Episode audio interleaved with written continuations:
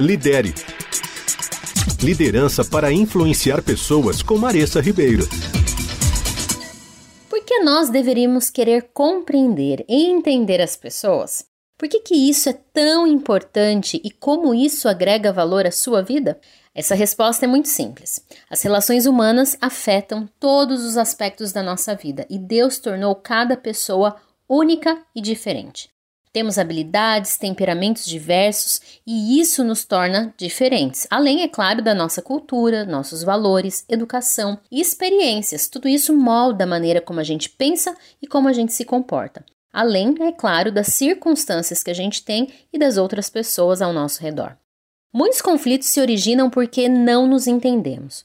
Os mal entendidos acontecem todos os dias, muitas vezes mesmo sem percebermos, e muitos deles são resultado dessas diferenças, desconsideradas, mesmo sem intenção. Quando não fazemos um esforço para entender as pessoas, geramos muitos conflitos desnecessários e a gente acaba desenvolvendo uma atitude muito crítica e sempre de comparação.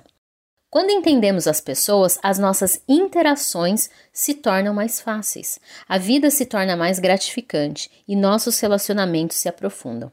Muitos estudos demonstram que uma boa equipe é feita de uma variedade de pessoas com uma variedade de dons e talentos, mas não é só isso.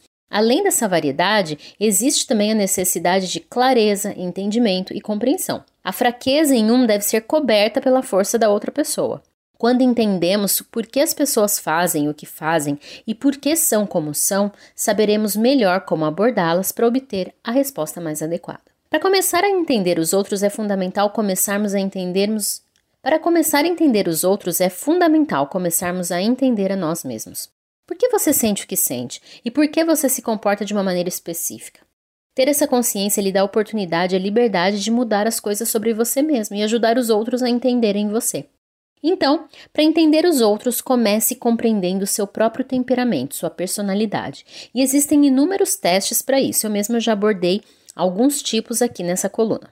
Em segundo lugar, conheça e compreenda os temperamentos de outras pessoas. Descubra e aprecie seus pontos fortes, reconheça-os em sua fraqueza, para que vocês contribuam uns com os outros. Se você liderar as pessoas de acordo com os talentos delas, com os talentos das pessoas da sua equipe, você vai obter melhores resultados. Entenda onde as pessoas estão e o que aconteceu com elas. Invista tempo conversando e conhecendo suas histórias. Valorize as pessoas e ouça não apenas com seus ouvidos, mas também com todos os seus sentidos. Lidere. Liderança para influenciar pessoas com Maressa Ribeiro.